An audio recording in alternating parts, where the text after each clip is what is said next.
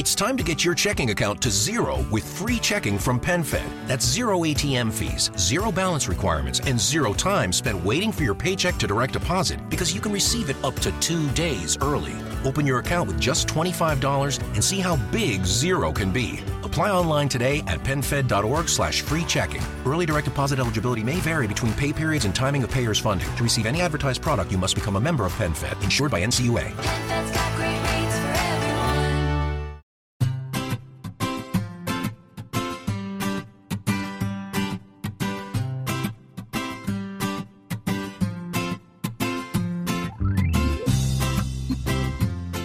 Bienvenidos al capítulo 126 de Perspectiva, un podcast de Milcar FM donde analizamos cada semana todas las decisiones y estrategias de las empresas que nos rodean.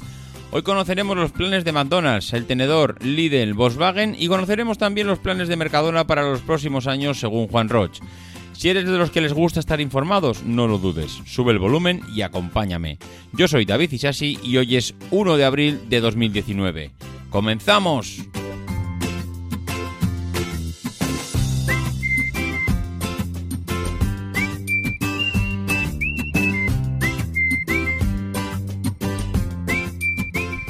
Muy buenas a todos, ¿cómo estamos? Pues muy bien, la verdad es que ya metidos prácticamente en el mes de, en el mes de abril. Eh, estamos, bueno, de hecho hoy, aunque yo lo estoy grabando en sábado 30 de marzo, pero el episodio, el capítulo sale en abril, con lo cual hemos pasado ya el primer trimestre del año. Y sí, ha sido un poco, bueno, irregular, vamos a decirlo irregular. La verdad es que cuando no es por una cosa por otra, se está haciendo complicado ten- conseguir una periodicidad semanal, pero bueno, lo estamos intentando eh, llevar de la mejor manera posible. Mm, En el mes de abril, con la Semana Santa por medio, pues no auguro un final feliz.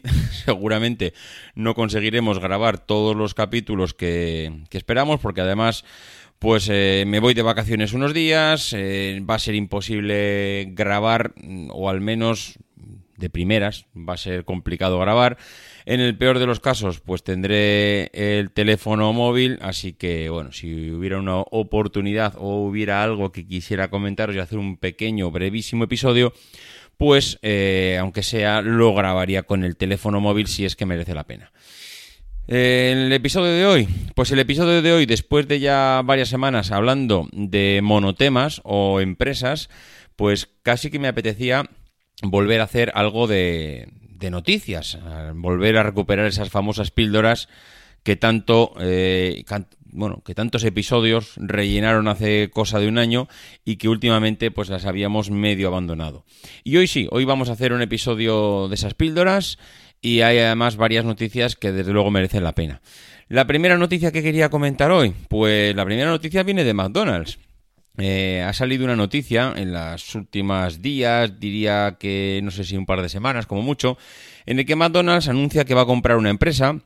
Es eh, Dynamic Yield, una empresa que es de aprendizaje auto- automático para la personalización y toma de decisiones. ¿Esto dónde lo va a implementar? Pues esto lo va a implementar en sus conocidos Automac o los McDrive, que son esos sitios donde llegas con tu coche, pides, te lo sirven a toda pastilla y te vas. Bueno, pues eh, esto realmente al final no acaba siendo más de lo mismo. Es como si volviésemos a ver las mismas noticias refritas, recauchutadas, eh, una y otra vez en diferentes negocios. Esto eh, creo que lo puso de moda en su día el señor Amancio Ortega con el grupo Inditex mandando a, iba a decir modistas, mm, comerciales, no sé cómo se llamarían en su día, a personas por las diferentes capitales eh, europeas de la moda para anticipar un poco lo que se estaba llevando por la calle, lo que le gustaba a la gente. Esto lo hemos hablado ya 300.000 veces en perspectiva y... eh, pues los que han venido después, que esto desde luego McDonald's no es el primero, casi podríamos decir que es el último, porque todas las empresas han ido de una u otra manera aprendiendo cuáles son las costumbres o los gustos o las tendencias del mercado y de sus clientes, pues en este caso McDonald's quiere incorporar esta inteligencia artificial en sus menús Macauto. Eh, ¿Qué es lo que le va a aportar? Hombre, pues los beneficios de conocer lo que quieren tus clientes, eh, pues son muy grandes. Eh, alguno posiblemente podría decir, pues que van a querer gente que va a McDonald's, pues hamburguesas, Hombre, pues sí, seguramente querrán hamburguesas, pero ¿quieren hamburguesas de ternera? ¿Quieren hamburguesas de pollo? ¿Quieren patatas chips? ¿Quieren patatas gajo? ¿Quieren Coca-Colas? ¿Quieren Fanta? ¿Quieren... ¿Qué es exactamente lo que quiere? ¿Cuál es el pedido tipo? Y sobre todo, ¿cuándo se produce ese pedido tipo? Son gente que va cuando llueve y se quiere quedar en casa y va con el coche. Son gente que va camino de un partido mm, de la NBA. Son gente que va mm, a hacer, no sé, eh, al final es conocer las costumbres eh, de todos tus clientes, saber cuándo hacen o anticiparse a cuál es el tipo de pedido que van a realizar. Hombre, eh, la industria muchas veces se ha empeñado en optimizar los tiempos una vez que el cliente elabora el pedido. Mm, Una vez que el cliente elabora el pedido, pues eh, ¿qué hacemos? Bueno, pues corremos, volamos, vamos a intentar preparar el pedido en el menor tiempo posible. Recordar lo que hablamos de Tesla en la... bueno, no voy a decir en el último, pero creo que hace dos episodios hablamos de cómo Tesla fabricaba los coches. Ya no estábamos haciendo los, coches bajo pedido, sino que lo que estábamos haciendo es aprender de la estadística de cuáles son los coches que más piden los clientes para lanzar la fabricación antes incluso de que se haya efectuado el pedido. Simplemente luego hay que, eh, digamos, eh, enlazar un pedido con un coche. Pues esto es lo mismo. Al final, lo que quiere McDonald's es voy a anticiparme a qué es lo que me van a pedir los clientes. ¿Y cómo me voy a anticipar? Pues como pues de la única manera, la única manera que, necesito o que puedo es con inteligencia artificial. He comprado esta empresa que está especializada en esto y con eso lo que espero es saber lo que me van a pedir, qué día me lo van a pedir, por qué motivo, porque cuando se den todas esas circunstancias, yo lo que voy a hacer es tener preparados ya esos pedidos para que si en lugar del coche esperando durante cinco minutos a que se prepare tu pedido puede esperar uno, estamos hablando de reducir por 5, estas cifras me las estoy inventando, ¿eh? pero bueno, estamos hablando en reducir por 5 el, el- tiempo de espera. Y si reducimos el tiempo de espera por 5, estamos hablando de que en ese mismo tiempo entran 5 cinco veces es más clientes a recoger pedidos. Evidentemente ellos ya tendrán muy claro los tiempos, los estudios, los análisis, las estadísticas, sabrán lo que están haciendo.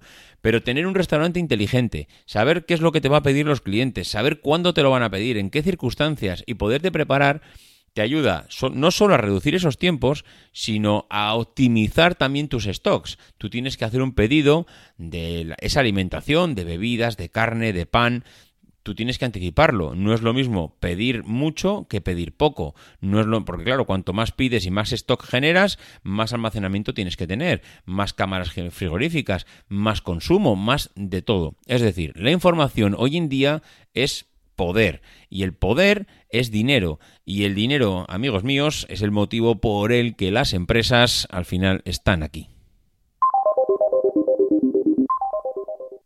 Y otra de las noticias que tenemos esta semana, y de verdad es que me hace gracia pues leerla o verla, es, que- lo digo porque me recuerda a lo que hablábamos hace unas semanas cuando el CEO de Netflix decía que pro- su problema no era el, el, el resto de sus competidores. Es decir, yo no me preocupo por si la gente ve Amazon eh, o ve, eh, no sé, mm, cualquier otro tipo de plataforma, Movistar Series o da igual, el que sea.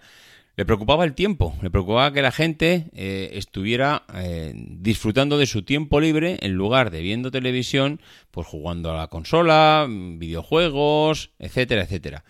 Claro, una de las noticias que veía esta semana es que en el tenedor parece ser que el tenedor, ¿sabes? La aplicación esta de teléfono móvil en el que eh, tú puedes reservar un restaurante, pues eh, le declaraba la guerra al teléfono. Y claro, eh, al final, pues te das cuenta que esas declaraciones de Marcos Alves, que es el CEO del tenedor, pues van en la misma línea que las que hizo eh, Red Hastings, el CEO de Netflix, cuando hablaba de cuáles son sus verdaderos rivales. Uno podría pensar que los rivales de una plataforma como el tenedor de reserva de, de comida, pues puede ser como plataformas como Just Eat, como plataformas de las que te llevan comida a casa. Eh, bueno, pues eh, ese al final puede ser un poco la competencia, ¿no? Que puedes tener. Él, evidentemente, dice que no, que ni que lo más lejos de la realidad, que para él su competencia es el teléfono. Y uno puede pensar, pero ¿cómo que el teléfono? Si el teléfono es lo que utilizas cuando vas a utilizar eh, el tenedor, tú lo que utilizas es el teléfono para hacer la reserva. Pues él dice que sí, pero no el teléfono como herramienta, sino el teléfono como medio de comunicación sonora, como llamada de teléfono. Es decir, la gente lo que hace cuando va a reservar un, eh, un restaurante para cenar es coge el teléfono, busca el número de teléfono del restaurante y llama. Y allí pregunta y allí reserva. Bueno, pues ese proceso de coger el teléfono y elegir un camino diferente, que es el de la llamada de voz, es lo que a él es lo que le quita el sueño, entre comillas. ¿Por qué? Pues porque necesita reconvertir a los usuarios, reconvertir a sus clientes, cambiarles la costumbre y que entiendan que una reserva por el tenedor es mucho más rápido, mucho más ágil, mucho más fiable y que te quita de mm, llamadas eh, largas, esperas, no me cogen el teléfono, espérate que llamo más tarde, le consulto al encargado que ahora mismo no está, mm, deme su teléfono que le vuelvo a llamar. Bueno, pues eso es lo que el tenedor necesita darle la vuelta y, bueno, y de hecho ya se la está dando, porque una de las cosas que han hecho recientemente es que han comprado Restorando. Restorando es una plataforma de reserva que eh, es muy líder eh, en los países donde está operando y opera sobre todo en Sudamérica, Argentina, Brasil, Chile, Panamá, Uruguay. Bueno, pues en esas principales eh, ciudades eh, el tenedor acaba de extender sus garras, entre comillas, para intentar, pues, mm, digamos, estandarizarse como la plataforma de, reserva de, restaurantes para, para cenar, para cenar, para comer.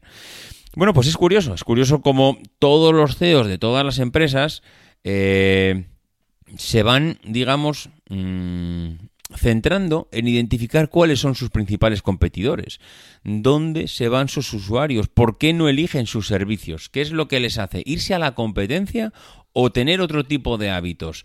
Pues eso, el tener identificado perfectamente dónde están tus clientes y qué es lo que les hace no elegir tu producto, es lo que te puede llevar a cambiar la tendencia, a ofrecerles lo que realmente necesitan, porque mientras pienses que tu competidor es el que está ofreciendo el mismo producto que tú, tu cliente no está eligiendo ni a tu competidor ni a ti, está eligiendo a otro tipo de empresas otro tipo de servicios de ocio que no son ni tu competidor ni tú. Y hoy parece que todo está conectado. ¿Por qué digo esto? Pues porque salió una noticia esta semana de que Lidl eh, buscaba un lugar en el segmento de los cosméticos premium. Claro, esto ya lo hablamos en su día, que para Lidl es bastante complicado. ¿Por qué? Pues porque Lidl se ha posicionado, y así lo entiende todo el mundo, como una eh, empresa, como un supermercado, como una distribuidora de alimentos, entre comillas, low cost.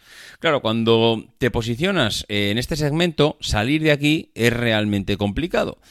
Pero claro, han hecho un estudio, un análisis de las tendencias y los gustos, y parece que hoy, por eso decía que parece que hoy el tema va direccionado en el mismo sentido, y es analizar el mercado y analizar a tus clientes, en el que dicen que la mujer de hoy está ultra conectada, ultra informada y sin tiempo. Bueno, pues tampoco les vamos a decir que no, es verdad, la mujer de hoy no tiene nada que ver con la mujer de hace 50 años, afortunadamente, eh, está prácticamente eh, equiparada, y no quiero entrar tampoco ahora en debates, pero bueno, se puede decir que el hombre trabaja, la mujer trabaja, ambos tienen que hacerse cargo del hogar, con lo cual ya no se puede ver a la mujer como se la veía hace 50 años. Afortunadamente, como decía, eh, las tendencias han cambiado y ahora pues todo ese tipo de target al que estaba dirigido muchas veces eh, los centros dirigidos a la mujer pues tienen que ir cambiando y ahora pues se van adaptando. ¿Cómo se van adaptando? Pues como decía el artículo, haciendo análisis de las tendencias de consumo de la mujer. Eh, la mujer consume cosméticos, la mujer consume productos de belleza, la mujer, mmm, bueno, pues antes tenía digamos, la costumbre de ir a comprar un producto de belleza a las tiendas especializadas, las tiendas de cosméticas, pero desde, y eso yo creo que ahí Mercadona tuvo gran parte de culpa, desde que Mercadona vino y cambió esa tendencia y arrasó con eso que llamaron en su día la calidad de las cremas de Mercadona, que al final no dejaba de ser algo cremas normales y corrientes, pero supieron darle un barniz de marketing tan extraordinario que parece que las cremas del Mercadona estaban, pues no sé, más o menos bendecidas por el Papa o alguna cosa parecida. Bueno, pues Mercadona, al final, eh, Mercadona, perdón, Lidl, lo que ha hecho precisamente es eso. Dice que eh, es un sector en el que la crisis eh, ha, bueno, ha pegado fuerte, que no se ha recuperado, que ha caído en valor eh, desde hace 10 años, donde la gente gastaba mucho más en belleza porque compraba marcas. La crisis lo que, ha, lo que ha afectado es que ha ido cambiando esa tendencia y ahora la gente ya no compra tanto marcas, si lo que compra es productos. El producto que más le guste. Ya no están de marcas y productos. O al menos eso es lo que dice. Eh, eso es lo que dice eh, Lidl, el estudio que ha hecho. y de hecho, parece que el comunicado lo que indica es, en, en palabras textuales, el consumidor actual ya no es fiel a las marcas. Los datos avalan que el 49% de las consumidoras opina que el precio es más importante que la marca. Hombre, el dato, como todos los datos que se pueden cocinar, decir que el 49% mm, ya eh, valora más el precio más que la marca, también lo que estás diciendo implícitamente es que el 51, que es mayoría, está valorando más la marca por encima del precio. Pero claro, a Lidl tampoco le interesa, al final tiene que centrarse en algo. Ellos ya saben dónde están centrados, con lo cual ese 51 que valora más la marca que el precio, pues prácticamente no le interesa y es despreciable. También es verdad que seguramente lo que quieren hacer referencia con este dato es que ese 49% de mujeres que opina que es más importante el precio que la marca, antes no era un 49, sino que antes seguramente sería un 10 o un 15. Con lo cual, lo que están queriendo decir es que la tendencia del mercado ha cambiado, ahora la gente mira más el precio que la marca, porque es posiblemente, con muy poca diferencia de precio, la calidad sea más o menos la misma. Entonces, eh, lo, que, lo que plantean ahora mismo es, según ellos, es revolucionar eh, este sector dentro del supermercado y a un precio muy competitivo y con gran valor añadido. Es decir, lo que le van a empezar a vender a las mujeres que entran en Lidl es productos cosméticos que tienen un precio muy bajo, pero se supone que un, alto eh, valor de calidad. Hombre, mmm, no sé, yo veo más de lo mismo. Al final, ¿me quieres decir que antes me estabas ofreciendo un producto caro y a un precio mm, o a una calidad muy baja? Entiendo que no. O, antes me estabas engañando, o es que ahora simplemente esto es una campaña de marketing para intentar, eh, digamos, comunicar tu plan de posicionamiento ahora mismo en las tiendas de que vas a empezar seguramente al... With the Planet Fitness Black Card, you don't just get a great workout, you get a great perk out because your membership is packed with perks. For $1 down and $24.99 a month, you'll get perks like access to any of our 2,400 clean and spacious locations. Bring a friend anytime and both workout with tons of equipment that'll give you that big fitness energy. Relax in the Black Card Spa and more. Workout and perk out with the PF Black Card. Join for just $1 down and $24.99 a month. Sign up for the PF Black Card for $1 down and get all the perks. Deal ends November 22nd. See Home Club for details. lanzar campañas o a poner productos en, en las estanterías, mm, bueno, pues eh, relacionados con cosmética o más enfocados o porque realmente has conseguido nuevos proveedores o porque vas a lanzar seguramente una captación mayor de ese tipo de mujeres que has notado que compran en otros sitios y que ahora mismo no te están comprando a ti. Es decir, Seguramente, y esto va relacionado con la noticia que hablaremos después, al final, en este tipo de supermercados, lo importante es adaptarse continuamente. Y si detectas una bajada de ventas en un determinado, eh, cualquier sector de lo que estás vendiendo, y en cambio el mercado está diciendo otra cosa, lo que necesitas es hacer un cambio.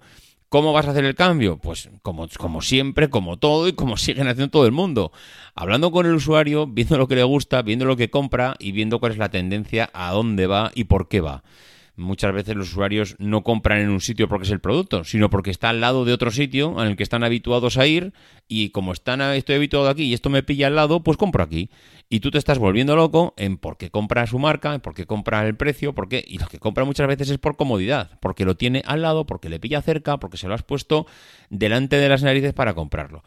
Bueno, pues mm, sin más, es una noticia mm, de esta semana que desde luego pues que a- dice mucho a favor del líder de que están analizando el por qué las mujeres compran un determinado tipo de productos, dónde los compran y cuál va a ser el posicionamiento que van a tener ellos en, las, en los próximos lanzamientos.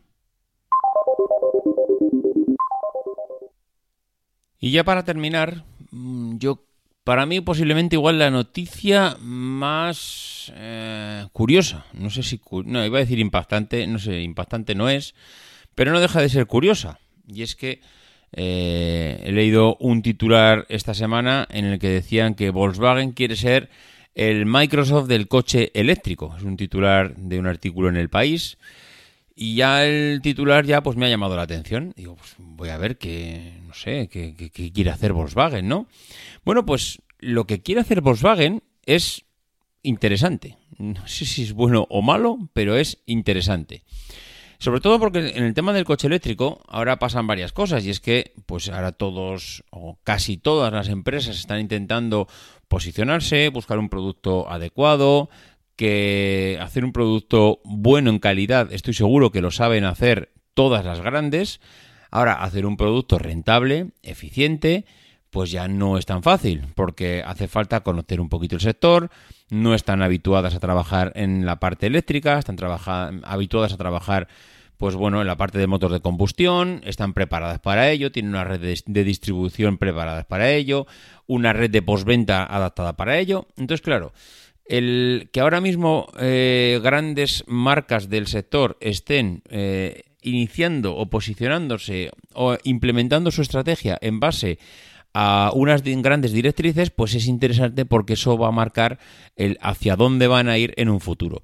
En este caso, Volkswagen mm, dice que está implementando, bueno, esto ya lo anunció hace, diría que meses, una plataforma que le llama MEB, MEB, que según las siglas que yo he conseguido encontrar, cosa que no entiendo muy bien, porque las siglas de MEB es Modular Electrification Toolkit, pero ya me explicaron a mí la B con Toolkit como, mm, como encaja, no sé, yo es que no, no, no lo encuentro sentido, pero bueno, el caso es que ese Modular Electrification Toolkit que se supone que va a ser una plataforma que Volkswagen, eh, según nos está vendiendo, está o ha diseñado, implementado, desarrollado desde cero, eh, pensada en el vehículo eléctrico, es decir, no hemos cogido nuestro conocimiento del motor de combustión de tantos y tantos y tantos años fabricando coches eh, de, motor de combustión para adaptarnos al vehículo eléctrico, sino que hemos montado una plataforma que vamos a utilizar todas las empresas de nuestro grupo, es decir, SEAT va a utilizar la plataforma,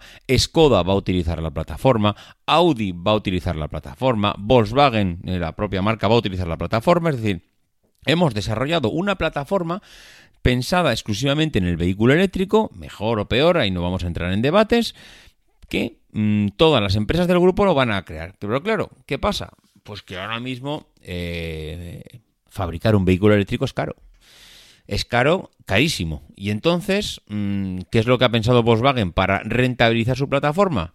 Bueno, pues licenciarla, abrirla a terceros. Es decir, todo el mundo que quiera implementar un coche eléctrico, fabricar un coche eléctrico basado en mi plataforma, lo que va a tener que hacer es pasar por caja, yo le abro las puertas, encantado de habernos conocido, encantado de decir eh, o de utilizar la plataforma, encantado. En- Hay una cosa que no entiendo, porque cuando dice que va a utilizar la plataforma, ¿qué es lo que está queriendo decir? Yo te lo fabrico, ¿no?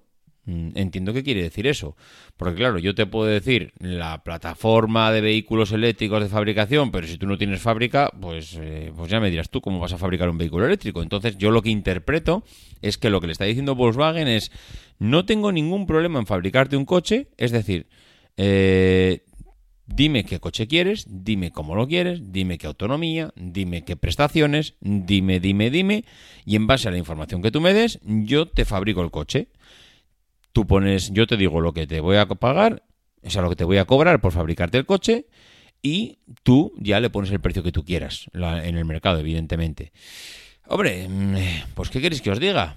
Es algo, mm, es un posicionamiento, no sé qué tal le irá, porque al final va a depender de cuánto de bien o de mal le vayan a los demás en cuanto al desarrollo de coche eléctrico. Mm, entiendo que ellas están pensando que no todas las grandes van a poder adaptarse y que no todas van a estar preparadas y que no a todas les va a ir igual de bien. Con lo cual van a quedar unas, unas pocas que vayan a estar preparadas para este, esto que nos llega.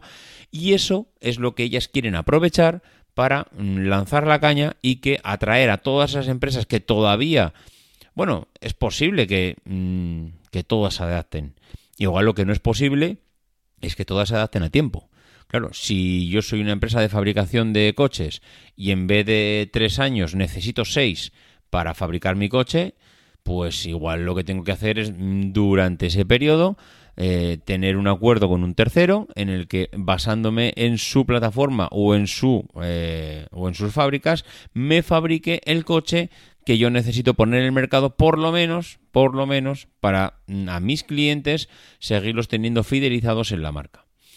La verdad es que me ha parecido pues cuando menos interesante el que haya empresas en este sector que estén eh, haciendo este tipo de movimientos, porque hasta ahora estamos viendo muchos conceptos, estamos viendo muy pocas cosas en el mercado, estamos viendo cosas que se implementarán en dos, tres, cuatro, incluso algunas han dicho hasta en cinco años, pero claro, mm, no sé si muchos de ellos nos están vendiendo humo y no sé si la primera que llegue y marque un poquito la tendencia y las bases será la que la que consiga hacerle competencia ahora mismo pues a los Tesla, a los Jaguar o a los Nissan, que son parece ser ahora mismo prácticamente los que más coches eléctricos están vendiendo en el mercado.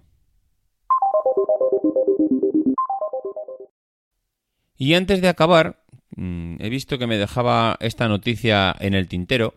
Ha habido un... bueno, iba a decir una entrevista, la verdad es que no es muy extensa, pero bueno, ha habido unas declaraciones eh, del, del CEO de Mercadona, del señor Roch, que hablaba un poco de cuál es el posicionamiento de la empresa eh, ahora mismo en el mercado y cuáles son los intereses que tienen. Y la verdad es que viendo las declaraciones es, es curioso ver cómo pues ahora mismo está pensando la empresa, o él, porque él es la empresa, en hacia dónde tienen que ir. Le hablan de si van a implantar mejoras en los supermercados. Esa es una de las preguntas que le hace el periodista. Hombre, decirle eso a una empresa de distribución es no saber lo que están haciendo en los últimos años. Todas, no solo Mercadona, todas remodelan tiendas, todas implantan mejoras, todas hacen estudios, como ya lo hemos repetido un montón de veces, porque es que no les queda otra que realizar este tipo de acciones para ir adaptándose a los mercados.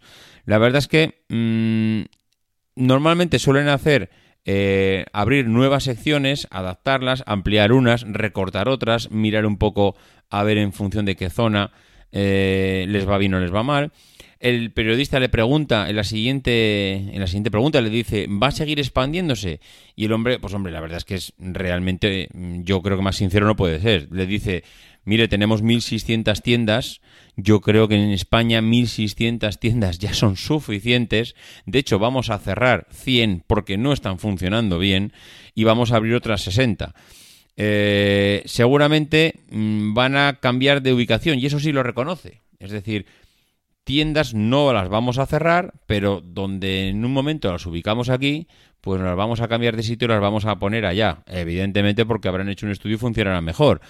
Pero también, pues, eh, esa política que ha tenido Mercadona de ir en régimen de alquiler a los locales, en parte es por esto, porque no, así como por ejemplo eh, Zara, pues va con la idea de comprar, Zara, su presidente, su CEO, va con la idea de comprar y alquilar el local, él no quiere alquilar el local, él simplemente está centrado en el negocio, quiere sacar el rendimiento al supermercado. Y eso es yo creo que lo que se va a basar en España los próximos años de Mercadona, es eh, más o menos mantener el número de tiendas que tiene e ir cambiando o cerrando aquellas que no vayan funcionando. Mm, y con eso yo creo que de momento los próximos cinco años tiene un plan estratégico bastante claro para seguir ganando dinero como lo está ganando hasta ahora. El periodista le pregunta, ¿va a haber Mercadona más allá de España y Portugal? Eh, hombre, mm, yo creo que ahora mismo para ellos Portugal es el gran reto. Mm, Yo, mm, según además él reconoce, eh, no tiene planes de ir a, a Italia, no tiene planes de ir a Francia. Mm, Bueno, eh, ahora mismo yo creo que su plan es Portugal. Y aunque la palabra interna- internacionalización puede ser muy grande y hacer pensar en que Mercadona está pensando en expandirse por Europa, yo creo que para ellos ahora mismo su gran reto es Portugal, porque en Portugal es donde tienen que demostrar que pueden salir un poco mm, del círculo mm, de ese de ese círculo de confianza, ¿no? Mm, De ese círculo donde te encuentras cómodo, donde controlas, donde dominas, donde estás ganando dinero. Bueno, marcharse a Portugal y ganar dinero en Portugal, creo que a ellos mismos les va a hacer reforzar un poco esa autoconfianza de que pueden, de que valen, de que están preparados para ganar dinero mucho más allá de las fronteras españolas. Estoy convencido que si en Portugal les va bien, creo que veremos seguramente la parte sur de Europa expandirse a Mercadona más rápido de lo que está haciendo ahora mismo eh, en Portugal.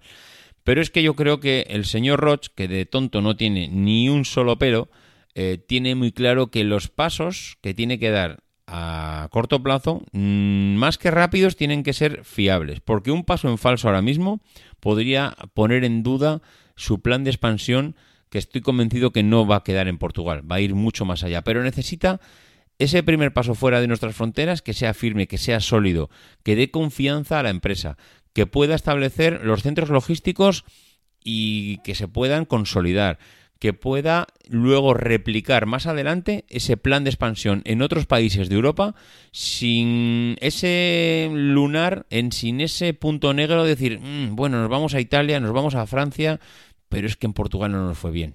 Es que, mm, ojo, ojo, porque eso seguramente eh, parece una tontería, parece que ir a Portugal es ir, bueno, vamos ahí al lado, vamos donde los vecinos y hacemos lo mismo que aquí, pero ojo que los vecinos no son como nosotros, ojo que las costumbres no son las mismas, que las distancias no son las mismas y que los precios no son los mismos. Con lo cual, pues mm, seguramente ese plan de cambio de interproveedores que hubo hace poco en Mercadona va muy ligado a que ya no necesitamos un interproveedor fiel. Ahora lo que necesitamos es una guerra de precios porque el precio en Portugal de los productos no es el mismo que en España. Y si nos vamos a ir fuera, en Italia no va a ser el mismo, ni en Francia, ni en Europa. Con lo cual, ese modelo de negocio que tenían ahora mismo establecido, tienen que, de puertas para adentro, ver cómo lo analizan para mm, que pueda servirles seguramente más allá de las fronteras españolas. Eh, habla un poco del sistema online. El sistema online, ya le dice, ¿se va a ampliar el sistema online? Bueno, pues él lo dice, que- bueno, modestamente, porque la verdad es que este hombre yo creo que da gusto escucharle en las entrevistas, porque cuando habla por lo menos parece que te dice la verdad. Él dice, dice, hombre, es un proyecto que el de los pedidos online, cuando lo hacían en plan casero, se preparaba en los supermercados, cada supermercado, cada tienda se preparaba sus pedidos y ahora se han dado cuenta que evidentemente eh, ya casi llegando al 2020 lo que no pueden hacer es estar los supermercados preparando pedidos porque no son eficientes, porque no son rápidos, porque no tienen el control, porque no tienen las herramientas, porque no están robotizados. Bueno, ahora lo que tienen que hacer es hacer esos pedidos online desde almacenes especiales. Él mismo dice que les van a llamar colmenas o que les llaman ya colmenas y que eso sí que va a ser eficiente y sí que les va a permitir exportar y sí que les va a permitir hacer una venta online mucho más profesional.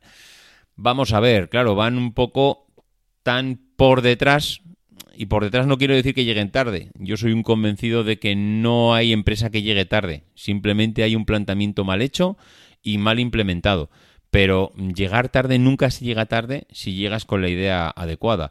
Yo creo que la idea no es mala, pero hace falta que ahora mismo se pongan a la altura de los demás. Los competidores en el tema de la distribución y reparto y logístico ya sabéis que son enormes, grandísimos y con mucha experiencia. Y entonces, claro, llegar ahora el último y decir que lo vas a hacer mejor, pues bueno, mm, está bien decirlo, pero, pero hay que demostrarlo. Bueno, pues nada más. Eh, yo creo que por hoy más que suficiente. La semana que viene, pues no tengo ni idea si voy a poder grabar o no. Esto de aquí de aquí a mayo, yo creo que esto va a ser una verbena de episodios. Intentaremos hacer lo que se pueda. Eh, no prometo nada, porque es que basta que diga que voy a grabar tal día, luego no voy a poder, y luego ya me estáis diciendo que a ver qué pasa, que aquí las promesas hay que cumplirlas. Así que, mm, lo dicho, mm, vamos escuchándonos y oyéndonos a medida que vaya pasando el mes de abril, que va a ser un mes complicado. En fin, eh, los que queréis dejar comentarios, decirme cualquier cosa, poneros en contacto conmigo, ya sabéis, la página emilcar.fm barra perspectiva. Ahí dejar los comentarios que queráis. Los que queráis mandarme un correo electrónico, davidisasi.mac.com, en Twitter, arroba maxatiné, y en el grupo de Telegram, que últimamente la verdad es que estáis activos y estáis mandando noticias y abriendo debates entre vosotros. En fin, nada más, que nos escuchamos la semana que viene y que no dejéis de intentar ser uno de esos locos que hace lo imposible por cambiar el mundo.